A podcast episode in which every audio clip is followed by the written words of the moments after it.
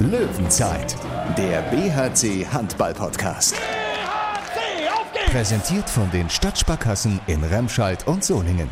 Gut für Remscheid. Gut für Solingen. Echte Sportler wie Linus Arnesen, die verlieren natürlich nie gerne. Ja, also 0 Punkte ist 0 Punkte, 2 Punkte, 2 Punkte. So, das ist vielleicht in Ordnung, vielleicht nicht, keine Ahnung. Aber nach diesem 30 zu 33 beim THW Kiel gibt es eigentlich keinen Grund, die Schultern hängen zu lassen, zumal der BRC ausgerechnet zum Spiel beim Rekordmeister quasi in der Notbetreuung war. Auf gleich sieben seiner Kollegen musste David Schmidt verzichten. Aber Rumpfkader, so weit würde ich nicht gehen. Wir hatten ja wirklich äh, 16 Spieler, die gebrannt haben, die auch äh, ihre Leistung gezeigt haben. Der Mann neben mir hat es auch gemacht. Denn es war auch die Chance für die jungen Reservisten bei den Löwen und Tobias Schmitz hat sie gleich zweimal genutzt. Wenn man dann einmal drin ist und dann auch ins Spiel eingebunden wird, dann merkt man ganz schnell, wie die ganze Last von einem abfällt und dann man ist einfach nur im Spiel und will alles dafür geben, alles Mögliche daraus zu holen. Das und mehr in dieser Löwenzeit. Ich bin Thorsten Kabitz von Radio SG und die Stimme des Nordens, die kommt diesmal aus Kiel von Thomas Rademacher aus der Sportredaktion des Solinger Tageblatts. Grüß dich. Hallo Thorsten. Aber wir beginnen diese Folge, Tom, ganz aktuell. Thank you. Denn um Punkt 12 Uhr hat die deutsche Handballwelt eine Breaking News erreicht. Sebastian Hinze wird vom Bergischen Löwen zum Rhein-Neckar-Löwen. Allerdings nicht schon in diesem Sommer, da übernimmt Co-Trainer Klaus Gärtner in Mannheim, aber dann im Juli 2022 kommt Sebastian Hinze. Zitat, auf der Suche nach einem Cheftrainer für die Zukunft haben wir ein klares Anforderungsprofil erstellt und sind schnell zu dem Schluss gekommen, dass Sebastian Hinze unsere Wunschlösung für diese wichtige Position ist, so die Geschäftsführerin der Rhein-Neckar-Löwen. Und damit, Tom, ist es offiziell, ne? Ja, und äh, damit ist dann das äh, offene Geheimnis, so möchte ich es ja mal nennen, gelüftet, äh, dass äh, Sebastian Hinze zu den Rhein-Neckar-Löwen wechselt. Und ähm, ja, da, das kann natürlich jetzt nicht wirklich äh, überraschend kommen. Es äh, hatte sich angedeutet, äh, auch alles, was ich aus Mannheim gehört habe, äh, deutete nicht nur darauf hin, sondern da gab es auch schon ähm, wohl die eine oder andere Bestätigung dann gegenüber der lokalen Presse dort, beziehungsweise da haben Re Recherchen das halt entsprechend ergeben. Von daher äh, kann das jetzt nicht wirklich überraschen. Äh, aber wenn man es jetzt aus BRC-Sicht mal sieht, dann weiß man zumindest jetzt noch klarer, dass Sebastian Hinze eben auch in der kommenden Saison BHC-Trainer sein wird. Das stand zwar nie in Abrede und ich hatte diese Wahrscheinlichkeit in unserem äh, Gespräch ja sowieso auf 99 Prozent oder sowas gelegt, aber jetzt würde ich es auf 99,99 Prozent legen, denn die rhein löwen haben ja offiziell jetzt auch äh, eine Übergangslösung präsentiert. Von daher äh, rechne ich da jetzt gar nicht mehr mit, äh, dass sich da noch irgendwas tut im Sinne von Ablöse oder ähnlichem, dass man versucht, Sebastian Hinze hier dann doch noch irgendwie loszueisen, vorzeitig. Demnach äh, bleibt es dabei. Sebastian Hinze hat auch in der kommenden Saison hier die Verantwortung und äh, ich glaube, äh, jetzt nach dieser Meldung, die natürlich großen Nachrichtenwert hat, wird sich das Thema dann jetzt erstmal auf eine Weile beruhigen und äh, erst dann wieder interessant werden, wenn es dann eben in die Richtung geht, dass der BRC sich bereit macht, dann äh, einen Nachfolger zu verkünden. Da bin ich dann auch mal gespannt, wer das sein wird und auch ja, wann das geschehen wird. Ich rechne da jetzt in dieser Saison nicht mehr mit. Und deshalb widmen auch wir uns jetzt erstmal wieder dem Tagesgeschäft bzw. dem Spiel von gestern. Ich tue das sonst eher selten, aber heute zitiere ich auch mal wörtlich aus der Spielmeldung von BRC-Pressesprecher Thorsten Hesse. Unter dem Strich hat der Bergische HC auch im 15. Anlauf gegen den THW Kiel keinen Punkt gewonnen. Doch die 30 zu 33 Niederlage in der Wunderino Arena war ein hervorragender Versuch. Zitat Ende. Trifft's eigentlich ganz gut, oder? Im Vorfeld des äh, Spiels, da war die, die Rollenverteilung ja klar. Der Bergische HC ist Außenseiter, das ist er so oder so beim THW Kiel. 14 Mal hat man gegen den Rekordmeister gespielt. 14 Mal hat man verloren. Das ist übrigens das einzige Team in der Bundesliga, gegen das man äh, keinen einzigen Punkt bisher geholt hat. Und äh, ja, niemand hat wohl so wirklich damit gerechnet, dass das jetzt im 15. Anlauf äh, gelingt, denn die Mannschaft kam nun mal gerade aus einer zweiwöchigen Quarantäne und musste hier dann eben ohne sieben Spieler antreten. Und da war dann eben nicht unbedingt zu erwarten, dass man hier ausgerechnet in Kiel äh, dann mit dem Sieg einsteigt. Ja, also Yannick Fratz hat gefehlt, Fabian Gutbrot hat gefehlt, Marcin Maczynski, Tom Kare Nikolaisen, Thomas Babak, Chaba Sütsch und Sebastian Damm. Das sind die sieben Spieler und äh, das ist natürlich eine, eine, große Schwächung, vor allem wenn man mal guckt in äh, Innenblock, da fehlt dann Chabasic und Tom Kara Nikolaisen fehlen beide, das heißt Max Dari braucht da einen Spannmann, mit dem er nicht in der Bundesliga eben nicht so oft auf dem Feld steht. Das äh, ist dann eben geschehen durch Lukas Stutzke und Alexander Weck auch viel. Ähm, das hat jetzt in Kiel auch gut geklappt. Ja, und Linus Arneson hat auch ähm, im Offensiv eigentlich niemand zur Entlastung, weil Thomas Babak ja eben nicht dabei sein kann, also der Spielmacherposition. Naja, und gut, äh, auf Außen war man jeweils nur einfach besetzt. Also die, die, das ist natürlich kein breiter Kader gewesen. Da waren die Erwartungs Erwartungshaltungen nicht besonders hoch. Und äh, das muss ich sagen, die hatte ich auch nicht. Nur trotzdem ist es ja nun mal die Essenz des Sports. Man muss eben erstmal spielen und gucken, wie es dann eben läuft. Und da muss man einfach sagen, hat sich der BRC sehr gut äh, verkauft. Und also nicht, nicht nur das, ähm, ich will jetzt nicht sagen, der BRC hatte THW Kiel am Rande einer Niederlage, aber es gab schon zwei Momente, vor allem zwei Momente in der zweiten Halbzeit war das, ähm, wo das Spiel doch äh, zugunsten der Löwen kippen kann. Und ich äh, hätte das gerne gesehen, dass man da in Führung geht. Zum 19 zu 18 hätten sie treffen können und zum 26 zu 25. Äh, in beiden Situationen wäre es interessant gewesen, was äh, Kiel dann gemacht hätte. Wahrscheinlich hätten sie es irgendwie hingekriegt. Da, das mag alles sein. Aber ähm, der BRC hat es halt auch so ein bisschen dann selbst hergegeben, eben durch so viele technische Fehler dann in dieser Phase. Und am Ende war es dann eben zu viel. Also als Kiel dann diesen 6 zu 1 Lauf dann hatte zum, ich meine, es war 31, 26 dann oder sowas. Da war das Spiel dann durch, da war es entschieden. Äh, aber äh, vorher, also bis zum 25, 25, ganz kurz hat es echt gekribbelt und ich dachte, wow, das könnte ja noch, äh, könnte ja echt eine Sensation geben. Rudelfunk. Ob es bei Linus Arnesen auch gekribbelt oder doch eher gebrodelt hat und ob der überhaupt Zeit hatte, vor lauter Arbeit auf dem Feld darüber nachzudenken. Tom fragt nach. Linus Arneson, auf deinen Schultern lag heute eine Menge Verantwortung. Äh, du hast ja quasi bis auf deine Zeitstrafe äh, offensiv durchgespielt. Wie bist du denn zufrieden mit, mit eurer Leistung? 30-33 ist ein Ergebnis, was, äh, ja, hättet ihr euch natürlich anders gewünscht, aber äh, ist ja auch gar kein schlechtes Ergebnis und ihr kamt lange ja auch wirklich für eine Überraschung in Frage. Wir, sp wir spielen gut, wir sind da, also so. Äh, aber es kommt diese Phasen, dass wir, wir spielen zu schlecht, also zu viele Fehlpässe vielleicht und dann geht es schnell gegen Kiel. Äh, aber wir sind da und kämpfen ganzes Spiel so. Aber ist diese kleine Sache, Fehlpass, technische Fehler und dann leeres Tor oder zu einfaches 1-0-Konter und dann, dann ist 33, 30. Ihr habt ja am Anfang noch mit 6 gegen 6 gespielt, seid dann ins Hintertreffen geraten. Ich glaube, es waren vier Tore und dann hat Sebastian Hinze auf 7 gegen 6 umgestellt. Ähm, und hast du da direkt von Anfang an das, den Eindruck, ja, ähm, das ist eine Taktik, die heute funktioniert?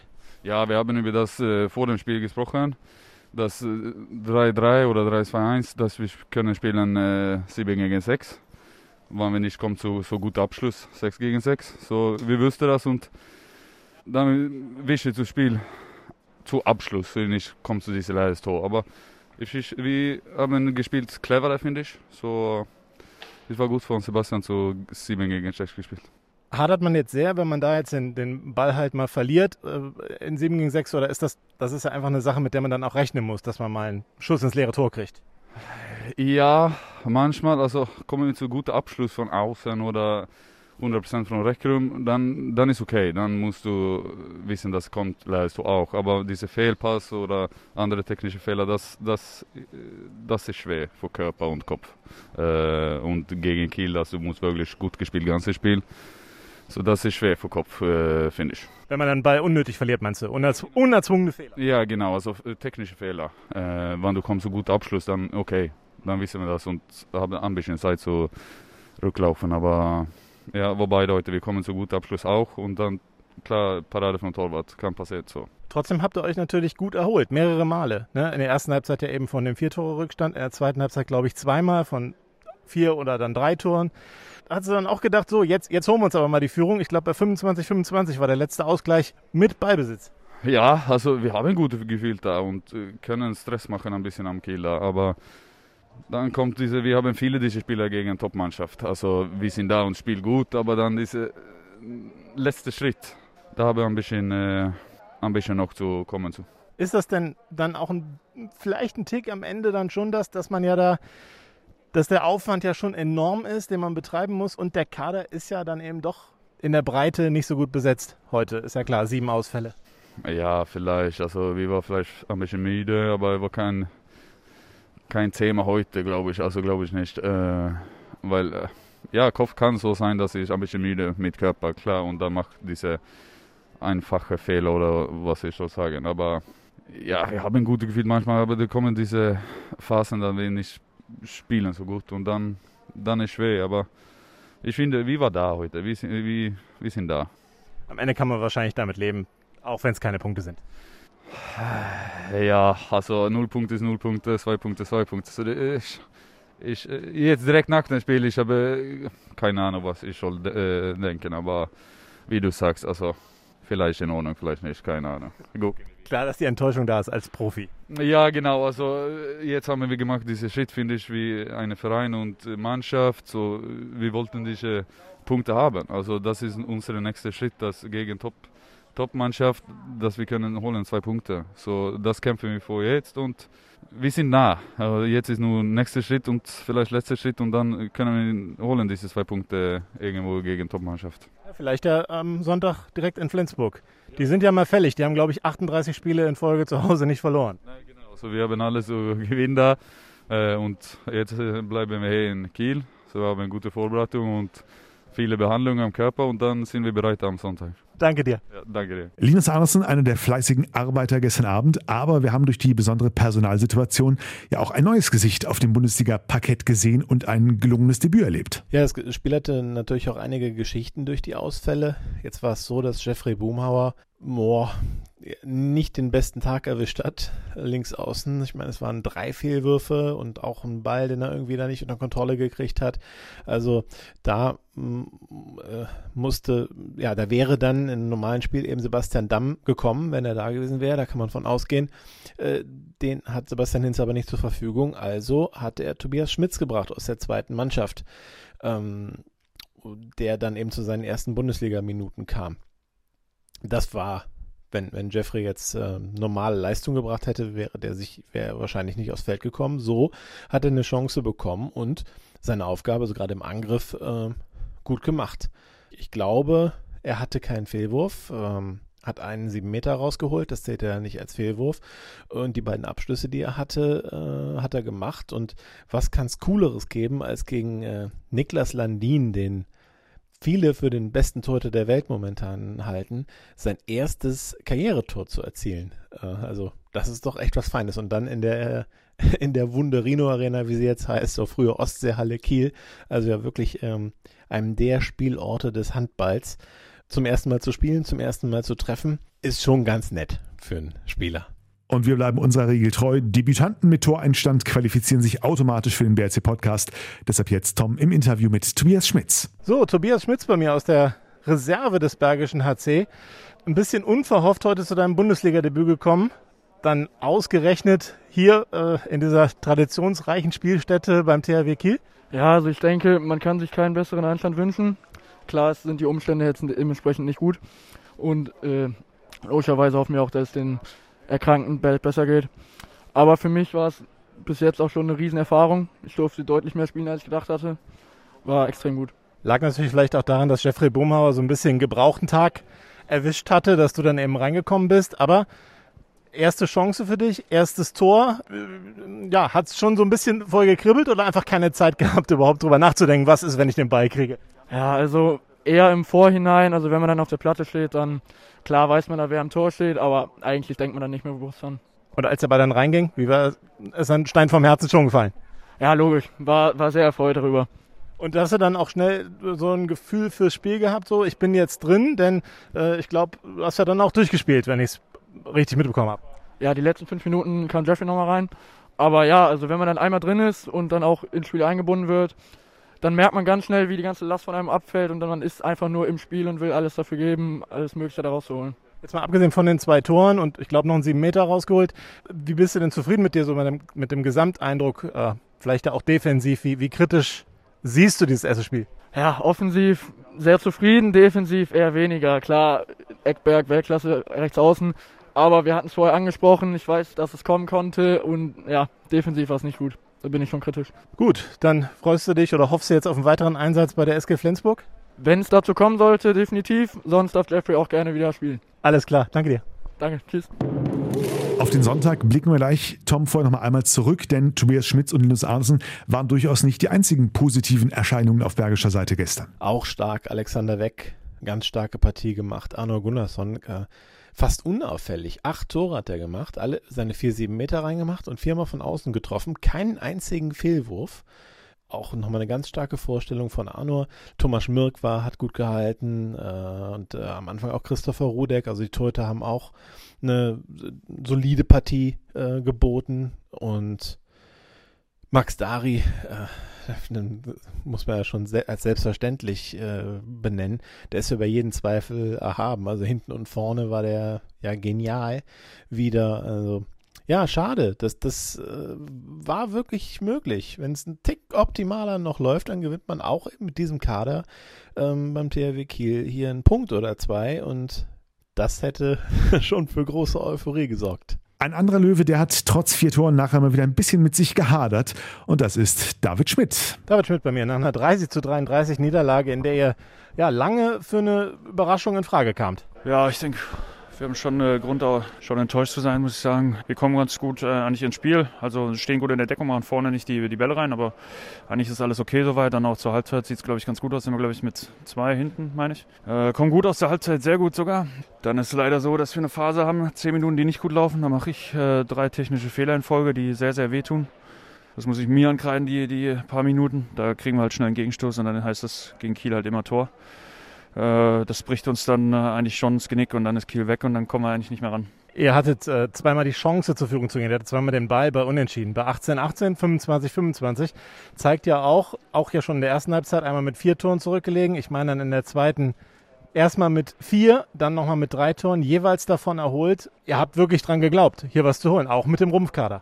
Ja, also ich finde das. Äh bin ich, äh, also als Rumkader würde ich sie nicht bezeichnen. Wir haben immer noch eine sehr, sehr schlagkräftige Truppe hier aufs Feld gebracht. Ähm, ich fand, wir haben eigentlich auch einen relativ frischen Eindruck gemacht. Klar, wir versucht ein bisschen das Tempo langsamer zu halten, aber Rumpfkader, so weit würde ich nicht gehen. Wir hatten ja wirklich 16 äh, Spieler, die gebrannt haben, die auch äh, ihre Leistung gezeigt haben. Der Mann neben mir hat es auch gemacht. Also Rumpfkader finde ich, find ich nicht das richtige Wort. Ich denke, dafür haben wir es wirklich gut gemacht. Aber wie gesagt, die eine Phase, die nervt mich persönlich sehr und da verlieren wir das Spiel. Gut, also trotz der vielen Ausfälle. Ja, das äh, kann man so stehen lassen. Klar, fehlen uns äh, natürlich äh, eine Innenblock-Information, aber da sind heute andere in die Bresche gesprungen.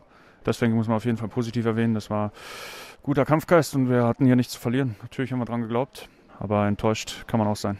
Ja, also weil man als Profi natürlich in so einem Spiel, wo man dann das Gefühl hat, was mitnehmen zu können, dann auch was mitnehmen will. Ja, klar. Also es war ja nicht, das Spiel war offen. Man hat auch gemerkt, mit äh, Kiel war ein bisschen genervt der zweite Halbzeit, äh, dass, dass äh, sie nicht richtig wegkamen, dass das kein entspanntes Spiel wurde. Mussten mit ihrer äh, Stammformation bis auf Pekler eigentlich, eigentlich äh, durchspielen. Hatten eigentlich auch, äh, ja, am Anfang scheitern wir viel an Landin, aber das hatten wir dann auch zweite Halbzeit oder Ende erster Halbzeit schon besser im Griff. Äh, von daher haben wir das äh, wirklich eigentlich echt, echt gut gemacht, bis dann leider eben die, die verflixte Phase kam, wo wir dann halt äh, ein bisschen in den Rückstand geraten. Löwenzeit. Damit aus der wunderbaren Wonderino Arena zurück ins Hotel Bellevue in Kiel. Da sitzt Thomas Rademacher, während wir plaudern.